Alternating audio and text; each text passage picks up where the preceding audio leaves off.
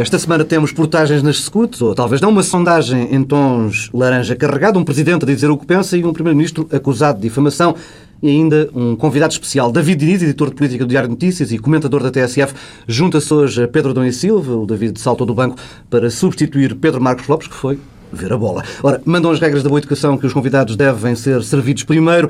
David Inês, acreditas que vamos ter pela frente mais uma semana de drama no Parlamento? Depois da Lei das Finanças Regionais, vamos ter agora uma fase scoot e chips de matrícula? Não acredito que seja minimamente dramático. Um, olá a todos, antes de mais. Eh, gosto de estar convosco.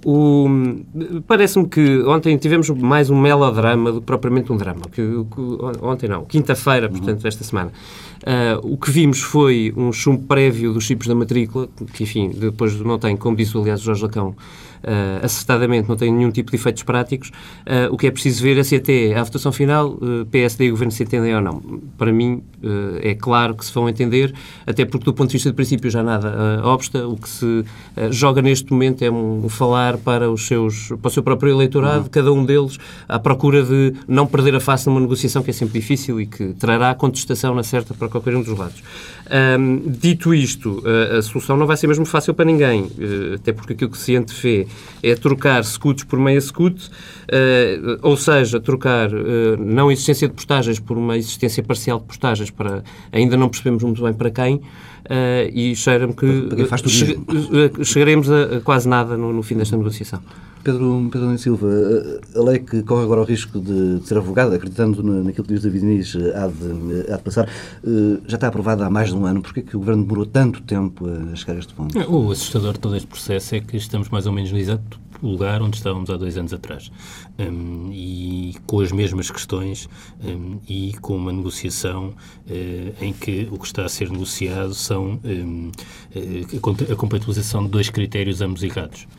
Eu discordo do David nisso, acho que o que está em cima da mesa eh, nada faz sentido. Nada sobre este processo faz sentido. Há, no fundo, três questões. A primeira é saber se devem ou não ser protejadas as escutas, eh, ou seja, se faz sentido haver autoestradas sem custos adicionais para quem as utiliza. Uma segunda, que é saber se a rede rodoviária deve servir eh, para fazer política redistributiva. Eh, que é a discussão e é aquilo que são os critérios que o PS e o PSD estão a procurar compatibilizar, e finalmente o um mecanismo para ser utilizado eh, para eh, efetivar o pagamento. É evidente que era ideal que ninguém pagasse as autoestradas onde usa, onde se, mas isso é financeiramente incomportável e, e, quando todo, e, e se há alguns que beneficiam diretamente é porque há outros que pagam e todos pagamos e portanto não há estradas grátis. Mas a meu ver a ideia mais extraordinária de todas é aquela que o PSD e o PS, e o PS discutem, eh, que é a ideia de fazer eh, redistribuição através das, das estradas, da utilização de estradas. Eh, eu acho que isto representa uma complexificação que não tem nome das políticas públicas a redistribuição faz em sede fiscal e através da segurança social. Uhum. Esta ideia de que quem vive ali não paga ou paga menos, depois a seguir então, já a atividade económica. Não, não, concordamos. Eu estava só dizendo na questão de, de tu achares que isto é um melodrama e que se vai entender. O que, o que vai sair daqui é um, um monstro. É, estamos a construir é um, um, monstro. Não, é trocar um monstro por outro. No fundo, é estamos dizer, a fazer. O que é que o PS diz? Indicadores socioeconómicos para saber se já houve um nível de desenvolvimento que permita às pessoas pagar. Eu não sei, quer dizer, não há capacidade de monitorizar isso, quer dizer, eh, nem a, a, quais nudes é que vão ser considerados. Depois é que é o quê? Os conselhos onde passa de facto a estrada ou aquele imediatamente ao lado? Quer dizer, não há capacidade, isto é um absurdo e é monstruoso do ponto de vista da gestão das políticas públicas. E o PSD quer isentar os agentes económicos do, do, e os moradores, o que também é um absurdo. O PSD não, Sócrates. Não, mas o PSD é que há dois anos que ah, não, não, há cinco. Isso era Sim. a proposta de Santana eh, Lopes uh, e do António Pois, entretanto, já ouvimos os autarcas a pedir isenções para os veículos das câmaras municipais, o ACP, que acho que é um, um clube que as pessoas fazem sócios para ter reboques dos carros, mas que entretanto se tornou também quase um partido político. Um parceiro social. Eh, que quer, não, os automobilistas não pagam, quem deve pagar mais uma taxa e um imposto sobre as petrolíferas, e portanto isto é uma autêntica caixa de Pandora e que nos leva por, por, eh, por caminhos muito, muito, muito complexos ao que acresce as pressões regionais dos partidos, porque o PS a Sul e o PSD a Norte eh, são muito expostos e muito sensíveis e não conseguem resistir. E há dois tipos de discursos, eh, às tantas, um local e um. Pois, dois tipos, e, portanto, e o que é que chegamos? Chegamos, por exemplo. Um, eh, ao PSD, nesta altura, no fundo, a tentar também já encontrar o chip como, como desculpa para. Porque o chip, isso é a terceira questão, o chip foi apresentado há dois anos, exatamente há dois anos, no Parlamento, um, num mais um daqueles. Um, eh, assombros de, de fascínio tecnológico e deslumbramento tecnológico em que o Governo é, é especialista, eh, eu recuperei algumas das palavras eh, do Secretário de Estado das Obras Públicas, Paulo Campos, na altura, que dizia que o chip das matrículas era uma coisa para potenciar um cluster na telemática rodoviária, Ui. que visava um aumento da segurança rodoviária e tudo tinha como objetivo fiscalizar veículos e não pessoas. Acabou, acabou numa forma de pagamento. Não, ainda bem. Eu- Mas, ó oh, Paulo, Ainda bem, não. não. É que se não houvesse, se houvesse maioria absoluta, tinha acabado como ele queria. Não, não, não. Essa é que é a questão. A grande virtude desta- destas negociações, e aí ao contrário do que tu dizes, é que é verdade que o PSD está à procura, procura uma desculpa para, para, para mostrar que, que, que- que foi muito longe na negociação com o Governo, etc. Mas a questão de base do PSD e do resto da oposição é absolutamente válida.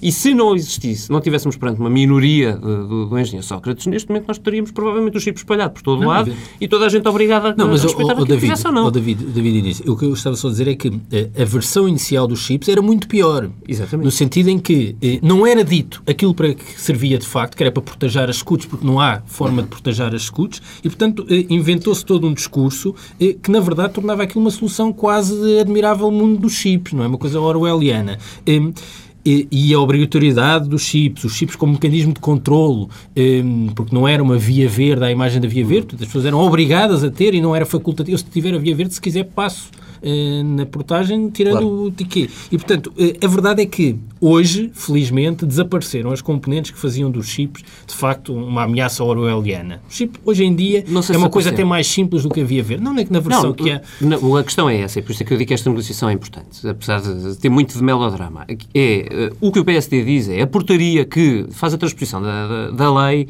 eh, está ótima, não tem problema nenhum, é basicamente uma via verde alternativa. Perfeito. Melhor do que a via verde, porque não está associada a uma conta. Exa- exatamente. Portanto, até aí tudo ótimo e ninguém põe em causa. O Presidente da República já elogiou, imagine-se, o Presidente da República já elogiou. O, o PSD diz que não tem nenhum problema com aquilo. O problema que está é na, na lei de base. Porquê?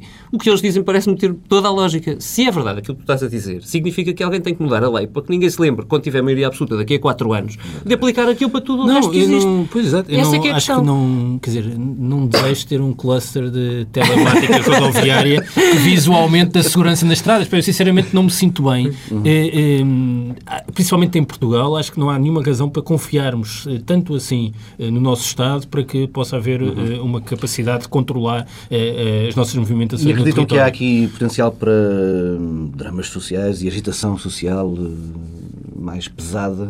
Eu julgo que sim, mas isso é um dos dramas. Quer dizer, é evidente que não, que que não há autoestradas grátis, eh, por um lado, e portanto não faz sentido que não seja pago. eh, por um lado. Por outro, estar a fazer discriminações positivas, isentando uns, outros pagando menos, eh, consoante os locais, é uma coisa que leva a introduz uma, uma complexidade e um ruído que também não é gerível. Agora, tudo isto vai resultar eh, em manifestações eh, populares. Vamos ver até onde, vamos ver também qual é a responsabilidade dos responsáveis regionais e locais dos partidos, que têm uma capacidade de gerir também isto.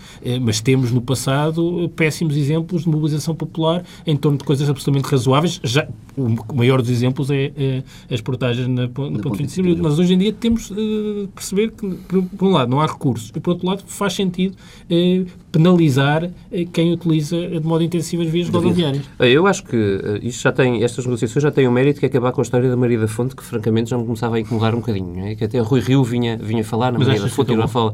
Não, do ponto de vista de- de- de regional, acabou. Quer dizer, não, não, não há manifestamente razão de queixa, o- porque o ponto com que o Rui Rio aparece como novo vice-rei do Norte durante esta semana, e até, quer dizer, no seu papel e no seu objetivo, no, no registro certo, era uma verdadeira revolta regional contra o resto do país e o centralismo democrático, um disparate de todo o tamanho, como se em, como se em Lisboa nós não tivéssemos que pagar a Crel se quiséssemos ir até eh, Mafra ou, ou. Ou whatever. autoestrada para Cascais, E- Lisboa, e- Cascais. e no Porto, no Porto ninguém tivesse que pagar. Portanto, esse, o argumento parece-me inteiramente disparatado, mas ex- existia e estava em crescendo absoluto. Portanto, o facto do PSD ter entrado na negociação, ah, pelo menos retira a margem regional à contestação. Agora, é certo que da margem regional passaremos para a margem nacional e local ao mesmo tempo. Portanto, isto é, tem um potencial E a competição, concordo e a competição contigo. entre regiões, não é?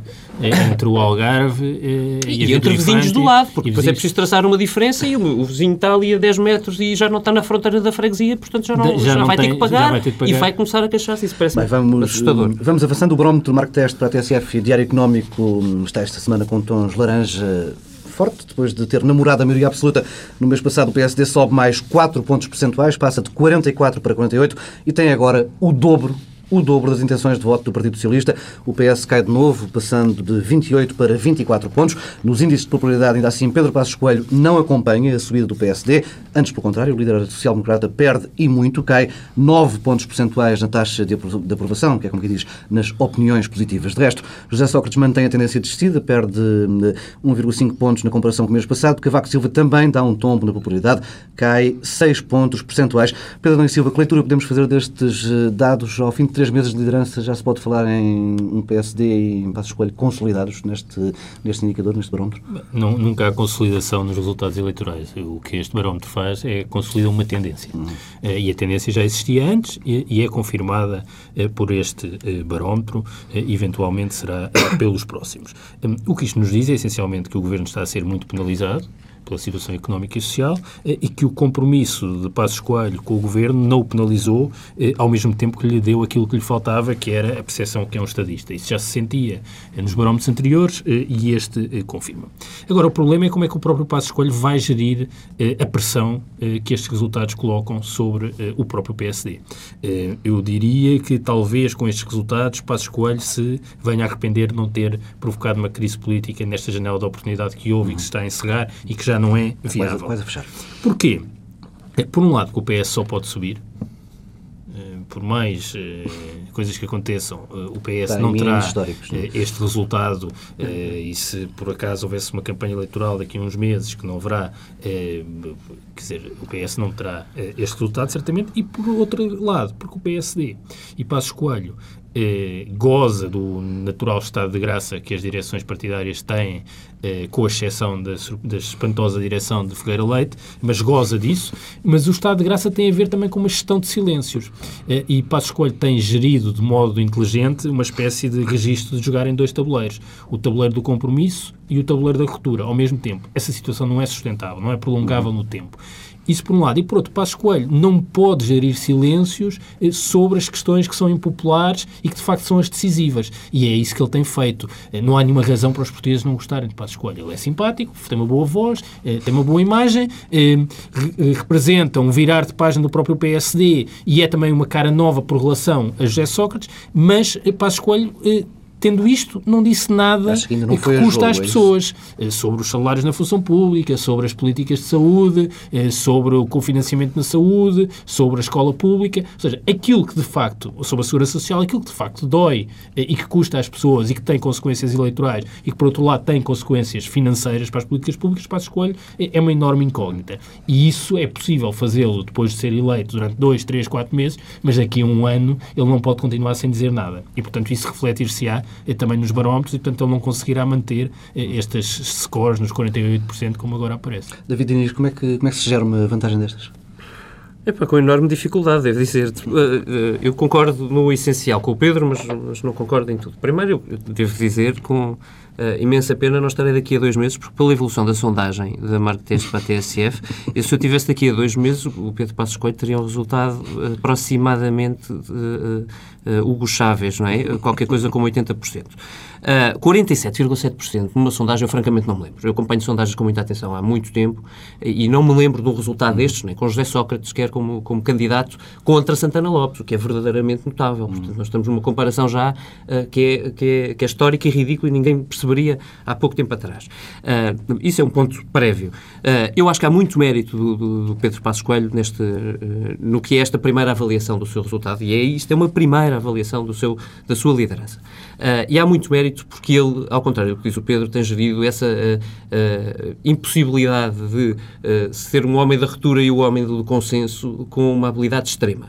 Mas isto é uma habilidade tática. E porquê é que eu concordo no, no, no essencial com, com, o Pedro? Uh, é porque, uh, sim, uh, ao, ao, mesmo tempo que consegue fazer acordos importantíssimos e estruturais com o Governo, um, ele vai anunciando ou pré-anunciando algumas intenções uh, pragmáticas, programáticas, se quisermos, de políticas públicas, que uh, quando nós vamos ver bem, já não são bem aquilo que eram. Uma espécie seja, toque e foge. Há um exemplo que é verdadeiramente notável, que é o das regras do, da flexibilização das regras Sim. laborais, mesmo que seja em tempos de crise ou não, etc.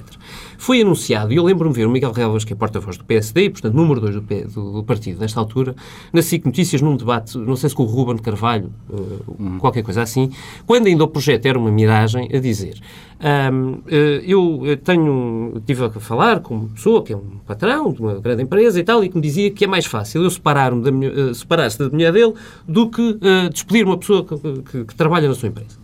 Uh, e dito isto, passado duas semanas. Olha que grande exemplo. Muito. pois, eu também não sei qual é a minha, e portanto não é, não é perfeito. Mas enfim, aquilo significava alguma coisa. E eu ouvi aquilo e digo assim: bom, ok, o PSD pelo menos vai levar isto a sério. Passado pouco tempo, muito pouco tempo, e com as primeiras manchetes sobre a revisão do, do a flexibilização uhum. do PSD, flexibilização do PSD, o que se viu foi notícias logo a seguir a dizer não, mas nós não flexibilizamos o despedimento, flexibilizamos a contratação. Oh, amigos, para flexibilizar a contratação em tempos de crise, nós já temos. Nós isso já temos. Aquilo que é estrutural não é isso como eles sabem. O que é verdadeiramente estrutural, e, e, e, o país, na minha opinião, precisa, se calhar na do Pedro não, é flexibilizar despedimentos. Eu já trabalhei em N empresas, enfim, N também não é assim tantas, e não tão variadas do ponto de vista de segmento. E eu encontro N exemplos em cada uma delas de pessoas que, para serem despedidas, efetivamente hoje não têm produtividade para a empresa. Uh, para serem despedidas é uma fortuna. Não é possível despedir essas pessoas. Não é possível porque as empresas não têm dinheiro para, para contratar, quanto mais para despedir uhum. pessoas que vão custar o, muito o, mais. E, efetivamente, o problema não é despedi-las. É, é, é, existir um, um, modelo que permita às pessoas meter um chip na cabeça, aqui sim o um chip, uh, de que precisam de trabalhar, precisam de ser competitivas e precisam de fazer melhor no seu trabalho dia a dia. Aqui é que está a questão da competitividade. Eu não quero despedir pessoas, quero saber despedir pessoas. Quero é que as pessoas que estão nos seus postos de trabalho produzam. produzam. Sem flexibilização. Não existe e parece que o PSD também já desistiu disso. Portanto, parece-me difícil. Independentemente agora da questão mais uh, de fundo sobre. A flexibilidade externa, a possibilidade de despedir, hum, há eh, aqui um padrão eh, no PSD que não é sustentável no tempo, que é uma mistura do toque e foge, ou seja, apresenta as medidas e tira logo a seguir. Uh, o Conselho Superior da República, o Tributo uhum. Solidário. Exatamente. Uh, são ideias que não aparecem devidamente mastigadas. E isso é a segunda dimensão, é o toque e foge com a pouca maturação. Uhum. Ou seja, as coisas são apresentadas, depois quando se vai a ver, não Esse se é percebem é o que é. Os, os tetos para as pensões depois já não eram tetos, já eram pensões acumuladas. Há sempre uma uma reescrita permanente daquilo que é apresentado inicialmente. Isso mostra que, para a escolha da sua equipa, eh, não estão preparados e uma, para assumir e uma mudança, E uma mudança de tipo de discurso poderá trazer outros resultados nas sondagens, Mas eu acho, seja, eh, algumas perdas. É, eu, eu acho que é evidente, é, evidente, é evidente que quando começar a falar das questões duras, isso tem consequências eleitorais, dá uma arma ao próprio PS para se diferenciar e para se afirmar mais à esquerda. Duras, percebes, Pedro? Até, acho que ele resistirá até ele resistir. É evidente Sócrates, como Sócrates fez com Santana Lopes. Como o Dr. Barroso Tens toda a. Como o Guterres. Mas é preciso ter alguma coisa para dizer não se pode só resistir, é preciso encontrar duas ou três eh, marcas discursivas fortes e emblemáticas. Hum. E eh, não se pode cair neste erro, ou pelo menos criar essa percepção, que há uma pouca maturação daquilo que, que é apresentado. E isso é sugerido, e portanto o que revela é que Passos Coelho serve agora como, para surgir nas sondagens como alternativa, mas resta saber se os portugueses estiverem de votar, se já o percepcionam e já o veem de facto como alternativa. Os sinais que têm sido dados nos últimos meses não contribuem para isso. Há muita Uh, há muito zigue-zague, até discursivo, uh, não apenas na gestão entre o compromisso com o Governo e a ruptura com o Governo, mas também nas próprias medidas que o PSD tem apresentado. Deixa-me só acrescentar uma coisa que eu acho que é importante. Tu falavas há pouco de, de até que ponto é que o PSD se arrependerá ou resistirá uh, a uma ruptura efetiva com, com, o Governo. Eu queria só assinalar que esta semana houve três artigos de opinião escritos nos jornais por pessoas da direção do PSD. Estou a falar, por exemplo, do Miguel Relvas no Público, mas também da Pauta Cheira da Cruz. Uhum. Um, e não só, eu não me lembro do terceiro, mas, mas existe Marco um terceiro. António Costa. Marco António Costa, no Diário Económico, precisamente. Uh, e todos eles uh, apontavam para um único momento deste, destes meses mais próximos, que é o Orçamento de Estado 2011. Uhum. Uh, toda a gente deu por garantido que o acordo Passos Coelho José Sócrates era para ano e meio. Eu acho que a intenção inicial podia ser essa, mas face a sondagens destas, face até à, à não existência de uma janela de dissolução naquele momento, eu não sei se não existe uma fortíssima tentação no PSD neste momento de deitar abaixo o próximo Orçamento de Estado. Uhum. Eu acho que pelo menos devemos registrar isto porque eh, vamos chegar a, a Vai ser em plena campanha é presidencial. É em plena campanha presidencial, quando o Presidente da República não pode dissolver ainda, mas pode dissolver no dia seguinte às eleições. Uhum. Uh, e... A tomada de posse Uh, não sei se a tomada de posse das eleições tenho. Anyway, quer dizer, o orçamento, as, as, consequências ao nível do orçamento não existem, não é? Terias o mesmo que tiveste este ano. E de resto, com bons resultados ao nível da consolidação orçamental. Portanto, perfeito. Até julho, a questão é, é política, não é? E, e, e, eu não sei se não é, uma, se não é uma, uma, oportunidade ou uma tentativa do PSD de arranjar uma oportunidade uh, para uh, mudar o ciclo, mesmo que isso implique apenas a saída do José Sócrates. Claro mas, que isto depende muito dos outros fatores, mas, coisa, mas acho que é uma tentação. Há uma coisa que o David está aqui a falar e que tem consequências também do lado do PS, do ponto de vista da pressão que estas sondagens hum. colocam. É, pode começar a gerar-se, a certo momento, a, a, ideia, dentro do PS, que não há vantagem nenhuma para a identidade política do próprio partido estar no poder nesta fase. Exatamente. Estar no poder para fazer estas coisas, que vão contra a própria código genético do partido, contra as suas bandeiras políticas dos últimos anos, e, portanto, o PS pode também percepcionar que, para governar eh, com eh, este espartilho e este conjunto de obrigações, ehm, eh, que isso não há vantagem nenhuma. É? E, portanto, degrada a própria marca do PS, que, e as marcas partidárias existem para além dos uhum. ciclos políticos e para além dos líderes que em cada momento lideram. pode deixar marcas para, para, E, portanto, o próprio PS pode percepcionar que não há qualquer vantagem em estar no poder nesta altura. O que pode gerar um vazio e, um, e aqui uma situação muito complexa, mas isso eu acho já... Tudo o que o país não precisa. Portanto. Mas eu, há um um ano e meio ou mais que eu acho que, para além da dimensão eh, do desequilíbrio orçamental e da questão económica e social, o, o país tem eh, um problema político que está por cima e por baixo destas questões e, e que se vai intensificar eh, e não atenuar. E, e, é um problema político que tem a ver com Exatamente. as condições de governabilidade. eu, um, e desse ponto de vista, acho que a solução para esse desequilíbrio político tenderá a passar mais por uma governabilidade à direita do que à hum. Porque eh, o PS eh, afasta-se do arco da governabilidade ou é afastado do arco da governabilidade com o crescimento dos, dos, partidos políticos à sua esquerda, porque não há possibilidade de compatibilizar. O PS não terá maiorias absolutas eh, enquanto o PC e o Bloco tiverem votações muito expressivas e não se repetirá a capacidade de criar ter uma maioria absoluta à custa eh, do PSD, uhum. porque o fenómeno de Santana Lopes não se repetirá. E, portanto, a governabilidade é muito mais assegurada com algum tipo de entendimento entre PSD e CDS que, de facto, se consegue entender. Eh, e isto é uma questão decisiva eh, à esquerda, mas também uma questão decisiva para o país se tornar economicamente viável.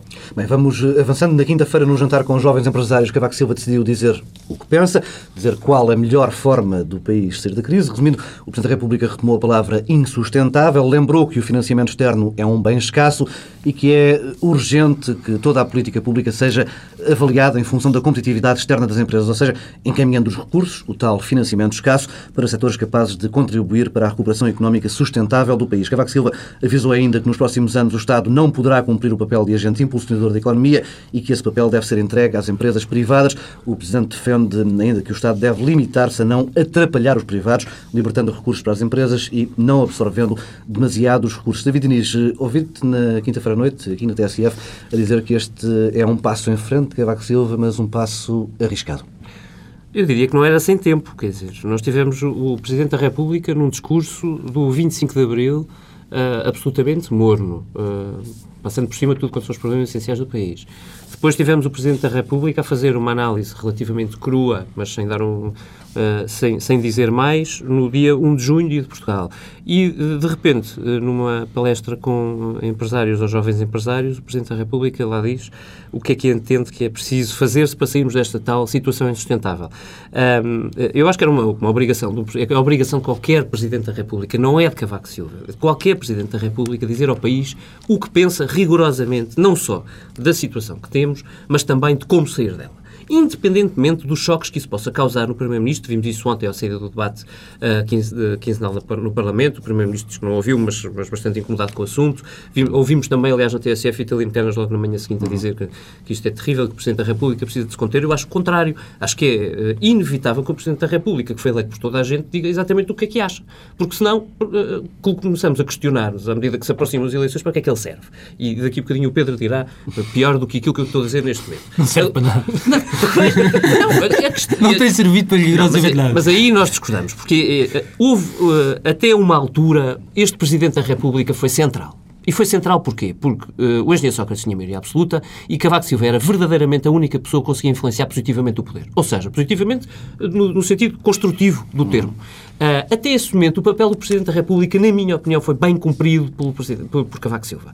Acontece que, com o surgir da crise, uh, e sobretudo com a perda da maioria absoluta, exige-se ao Presidente que seja muito mais do que um Presidente de background, ou seja, de atrás da cortina, habilmente a procurar empurrar os agentes políticos para consensos ou para mudanças de políticas que sejam absolutamente necessárias. Hoje existe muito mais. Existe que o Presidente da República seja um, um, um ator uh, ativo na, na, política portuguesa. E ele ontem, ou antes de ontem à noite, fê-lo uh, finalmente, uh, explicou minimamente o que é que entendia. Eu até acho que ele poderia ter ido mais longe, porque eu fico sempre a pensar mudar todas as políticas públicas para promover exportações, o que é que ele quer dizer com aquilo. Mas, acho enfim, que estar a falar do poderei, investimento público. eu acho que era só para o investimento público, é por rigor. não sei que... Bem, mas diz isto. não, podes interromper à vontade. Não, porque eu próprio fiquei com, aquilo com dúvidas. Mas públicas, não, não sei se aquilo estava escrito, aquilo deve ter sido uma confusão momentânea. Não sei, é questão, mas ele fala, das, ele fala do investimento público lá. Pois, diz claramente que o Estado não será, e aí eu acho que ele tem que ter a razão. Não, não podemos contar com o Estado para promover crescimento económico nos próximos tempos. O Primeiro-Ministro sabe disto, está cansado de saber isto, e agora queixa-se-á que o Presidente da República está a contribuir para o pessimismo, como ele ontem fez. Uh, é que, uh, isto para chegar ao risco, e vou sintetizar, uh, é claro que é muito mais arriscado é muito mais arriscado para, para o próprio Presidente da República, porque vai entrar em campanha eleitoral, mas bolas. Desculpem a, expressão. Ele chegará à campanha eleitoral e vai ter que dizer tudo. Uhum. Ou, ou então vamos, vamos ter o, o Alegre a dizer tudo, enfim, e, e, nada, que é a sua especialidade, e na minha opinião. Mas, mas a dizer alguma coisa e a dizer o seu caminho, e o outro candidato calado porque é Presidente da República não pode interferir. Isso é um puro disparate de política portuguesa. O Presidente da República tem a obrigação, na minha opinião, de dizer a sua opinião, por mais que doa a quem doer, mesmo que nós não concordemos com ela. Eu, ao caso, sobre o que ele disse ontem, ou antes de ontem, concordo. Mas, mas podia não concordar e podia me sentir incomodado com isso. Agora, a obrigação dele é agitar o país, porque se ele está, se ele acha que o país está numa situação insustentável, então como é que pode ficar calado? Não pode. Pedro Silva. As palavras são importantes e os lugares onde elas são ditas também. É, tu disseste que foi no encontro da ANJ. Eu acho que é de salientar que o Presidente da República resolveu fazer uma declaração muito relevante para o país, ao lado de Isaltino Moraes, é, na, é, portanto, junto da Câmara de Oeiras. Isso não, não deve ser ignorado. É um sinal também. E as palavras são importantes. É evidente, é, é, evidente que há aqui um dilema entre o excesso de otimismo que muitas vezes o Primeiro-Ministro tem e o pessimismo que as oposições e também o Presidente da República têm. E as palavras são importantes porque não há, como, não há uma avaliação objetiva da situação económica, do modo como os mercados e, e as entidades externas olham para a nossa situação. É uma construção subjetiva e é uma construção que resulta também do discurso político que é feito em Portugal e em qualquer país uhum. sobre a situação política. E, portanto, eh, não vejo eh, que termos os atores políticos mais relevantes com um discurso eh, excessivamente pessimista contribua para alguma coisa. Do mesmo modo que ter um discurso excessivamente otimista sobre os amanhãs que cantam também não contribui. É preciso aqui bom senso encontrar um caminho intermédio, que na verdade é aquele que não existe neste momento, o que é natural, aproxima-se uma campanha presencial. Sobre a questão de fundo. A, declaração sobre as políticas públicas vocacionadas para as exportações, eu espero que aquilo tenha sido assim um lápis de porque eh, o essencial das nossas, da nossa despesa pública e aquilo que tem a ver com as políticas públicas é com saúde, com educação, com prestações sociais e com salários. Eu não sei bem como é que se torna isto eh, em bens transacionáveis. Eh, e, portanto, e sobre isso, quer dizer, podemos fazer discursos muito bonitos e dizer que é insustentável, mas eu gostava de saber qual é o contributo, o que é que o Presidente da República acha exatamente que deve ser feito mas ele sobre, salário, sobre salários, sobre prestações sociais. Não, é preciso tirar o Estado do caminho das empresas. Mas o que é que isto tem com os salários não, e com as prestações sociais? Quer e com... que tu tens que, tens que fazer uma reforma então, do Estado a sério. Muito bem. Então porquê que o Presidente da República, que está em exercício há cinco anos, não apoiou e não deu eh, respaldo institucional eh, às reformas que Correia de Campos tentou fazer na saúde e que foram atacadas por este Presidente da República ou eh, à, à, revisão eh, das carreiras e da, e, da, e, da, e da, lógica salarial nos professores, onde foi dado um, um passo atrás já nesta legislatura, quando era preciso, por exemplo, sabemos que uma forma Acho de conter... na primeira tens razão, na segunda não tens. Na segunda, claramente, houve um passo atrás, como tu dizes, e, portanto... Não, que, houve que um passo... fazer? Não, eu, eu gostava, acho que teria sido muito mais relevante ter um Presidente da República a fazer uma declaração, dizer é importante perceber que não é comportável eh, o, o, peso eh, dos salários eh, na despesa com a educação. Concordo inteiramente. Eh, e o Presidente da República, sobre isso, nada disso. Mas interessa falar sobre o mar e sobre as indústrias criativas. Eh, sobre a saúde e o esforço de consolidação e disciplina orçamental que estava a ser feito por Correia de Campos e que foi suspenso, basta olhar para os dados, eh, o Presidente da República foi, eh, não foi um agente a apoiar este esforço. Portanto, é muito bonito fazermos discursos sobre a insustentabilidade e depois quando chegamos, quando chegamos a, a, questões concretas que de facto são contributos para a sustentabilidade das políticas públicas em duas dimensões que de facto são relevantes, são os salários eh, nos professores eh, e a despesa com saúde, o Presidente da República não eh, contribuiu, Mas o que seria se contrário... ele tivesse feito, se ele tivesse dito em janeiro ou em fevereiro, quando andaram a negociar os salários dos médicos e dos enfermeiros, não, o, que, é o que é que seria se ele não, tivesse dito alguma coisa? Seria eu cabo, recordo as, as, intervenções eh, do Presidente da República eh, quando da remodelação que, tiro, que saiu, fez sair não, do governo no caso do Correio de Campos já tem razão. Eh, e, e nunca vi uma palavra do Presidente da República sobre a necessidade de introduzir mecanismos de avaliação com repercussões nas progressões salariais nas carreiras dos professores. Não ouvi. E, portanto, a sustentabilidade enquanto ideia vaga é muito interessante, mas nada nos diz de concreto. Sim, mas ele não acaba por governar. Oh, oh, não, Pedro, não. Desculpa. É claro, tu tens razão quando, diz, quando lhe pedes uma palavra sobre os casos. Mas, é porque, pera, mas uma coisa é governar, outra coisa é uh, dizer o que entende nos momentos em que entende determinantes. Portanto, podes ter oh, razão do ponto de vista que ele devia ter Nós temos, mas, mas, o erro não é dele. Temos um modelo de presidente que era do passado em que os presidentes da República serviam essencialmente como válvula de escape para a contestação uhum. social e para acomodar a contestação. E isso era útil, muitas das vezes, quer Soares, quer Sampaio, foram Quando eficazes a fazer isso. Era não, não, não, acomodar, não, não, não, não, até acomodar. Oh, oh, oh Pedro, pode, Cavaco mas, não, não faz isso, mas também... dizer que ele com, o Correio de Campos se comportou mal, não, mas, eu, eu concordo contigo, eu mas eu acho que Soares fez mal não, em, comportar. Não, fui eu. Em, não, não, mas eu não estou a dizer... Dinamitar o, mas eu não, é, não era isso que eu estava a dizer. Como, como o tipo que diz, mas não, mas não era isso que eu estava... Não, não era isso. Era a ideia de, institu de, quer dizer, ter ali uma válvula institucional para a contestação. Eu acho que isso não é necessariamente mau. E, e o Cavaco Silva é que, se, é que se elegeu presidente com a marca da cooperação estratégica. Ou seja, isto implicava que Cavaco Silva tivesse uma intervenção e uma corresponsabilidade na governação muito superior. E cinco anos depois... Na o maioria é que, absoluta. O que Na é que, maioria absoluta. Tá, mas cinco anos depois, o que, é que, o que é que acrescentou Cavaco Silva Presidente da República? Ah, acrescentou várias coisas, devo dizer-te. Na minha opinião, acrescentou várias coisas. Acrescentou que, por exemplo, o aeroporto não foi construído à tonta e, aliás, ainda nem existe, graças a Deus, uh, porque, por acaso, havia o Presidente da República que interveio. Mas, Estamos... não é só o aeroporto, houve mais coisas. Houve muito mais coisas pelo Estamos muito perto do final, ligerando agora um pouco a, a conversa. Uh, Pedias um comentário sobre a ausência de Cavaco Silva no funeral do José Saramago, uh, criticada por uns, uh, aplaudida por outros. Pedro Silva. Bem, eu que me espanta sempre que Cavaco Silva é um enigma, gere de um modo politicamente desastroso frequentemente as questões. Eh, o que nós sabemos é que há o professor de Economia que todas as semanas nos diz que conhece os números eh, e há também o avô, eh, que prometeu à família eh, ir aos Açores, já tinha prometido à mulher eh, mostrar-lhe a Capadócia. Portanto, há duas personas que nos são apresentadas, mas o Presidente da República não existe, é suspenso. Eu tenho muita pena, nós podemos fazer imensas considerações subjetivas sobre a pessoa José Saramago, podemos fazer imensas considerações que têm a ver com os nossos gostos literários sobre José Saramago, mas uma coisa é clara, José Saramago era a figura mais relevante da cultura portuguesa, era uma figura conhecida mundialmente. Não, não, mas é mais conhecido pelo Antunes, é uma figura é, é mundialmente claro sim, conhecida. Cavaco Silva, no discurso do 25 de Abril, é, uma das coisas que falou era da importância das indústrias culturais. Bem, é, há um prémio Nobel da Literatura que morre, as indústrias culturais são importantíssimas. É uma grande figura e o Presidente da República não soube estar à altura do cargo institucional que ocupa, que é o Presidente da República, é completamente incompreensível. David Inês. Olha, eu para ser honesto, acho que nesse caso, acho que o Presidente da República não tem tido nove meses muito felizes, de facto.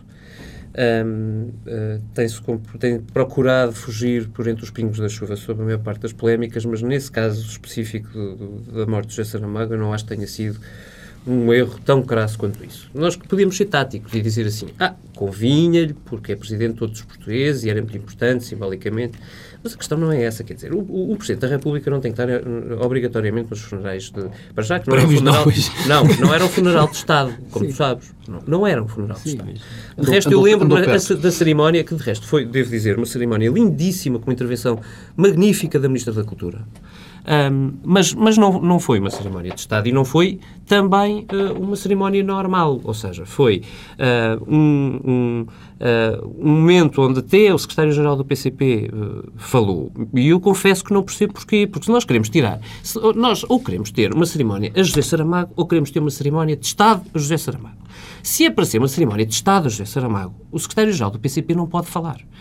E o Presidente da Câmara de Lisboa tem dúvidas que possa falar e, e as coisas não, não, não, podem ser tudo e mais alguma coisa só para chatear. Não é o caso. O Presidente da República fez. Porém, ele detesta de certeza o José Saramago por tudo quanto o José Saramago disse dele e, portanto... Uh, Isso é irrelevante. Não, é irrelevante do ponto de vista de Estado, não é irrelevante do ponto de vista de Cavaco Silva. E ele Sim, fez... o Cavaco Silva não existe. Não, o que eu estou a dizer é... Não, Cavaco Silva é, não claro, existe. é claro que existe para além do Presidente da República, ó oh Pedro. Caramba, sim, existe, mas, existe mas há alturas em que não... Em que, em que, sim, mas há alturas em que, em que suspende... Se for funeral de Estado, sim. Mas aquilo não era um funeral de Estado. O Estado português podia ter decidido que José Saramago tinha honras de funeral de Estado. Decidiu não. Se decidiu não, porque é que o Presidente da República tem a obrigação de lá estar? Eu não percebo. O Presidente da República fez, vou só recordar em breves, em breves detalhes, como uma pessoa que manifestamente ele não gosta, fez uma nota oficial, foi o primeiro a fazer uma nota oficial de, de, de condolências dizendo que o Estado português perdeu muito e mandou o chefe da Casa Civil, o seu número 2, para o funeral, Estado, para o funeral do, do, do José Saramago.